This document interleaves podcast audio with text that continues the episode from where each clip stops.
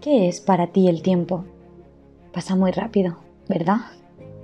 ¿Eres consciente de que este instante jamás lo volverás a vivir? ¿En qué momento eliges vivir? ¿Pasado? ¿Presente? ¿O futuro? Es más, vives disfrutando del presente. Y cuando no lo haces, ¿sabes qué te lo impide? Hoy vengo a decirte que la respuesta está en las emociones que si traducimos las emociones en el tiempo, te resultará mucho más fácil salir de ellas. Cuando estamos enfadados o tristes, es porque estamos viviendo en un pasado que no podemos cambiar. Es ahí cuando tenemos que volver. Cuando tenemos miedo, estamos viviendo en un futuro, el cual puede que ni siquiera ocurra. Y si estás ahí, te propongo que regreses. El tiempo es fugaz. Nosotros somos fugaces. Vivimos en constante movimiento y deseamos tener más tiempo.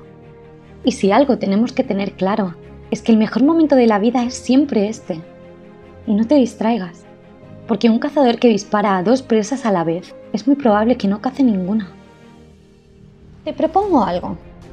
Intenta no hacer más de una cosa a la vez, como si estuvieras haciendo lo más importante del mundo, porque lo es. Presta atención con todos tus sentidos y agradece todo lo que te rodea. Valora cada segundo. Toma conciencia de tus acciones, de por qué las haces. Haz de cada instante que vives algo único, porque nada de lo que haces da igual. Nada de lo que no haces da igual. Te recuerdo que vamos a morir y que todos sabemos que estamos aquí de paso. Hazte amigo de ti mismo.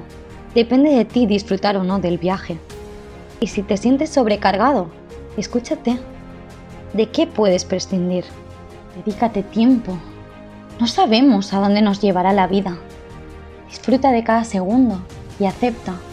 Déjalo ir. Y haz un buen espacio para todo lo bueno. No desees tener más tiempo, porque tienes justo el tiempo que necesitas. Y sabes, solo podemos vivir en un día a la vez.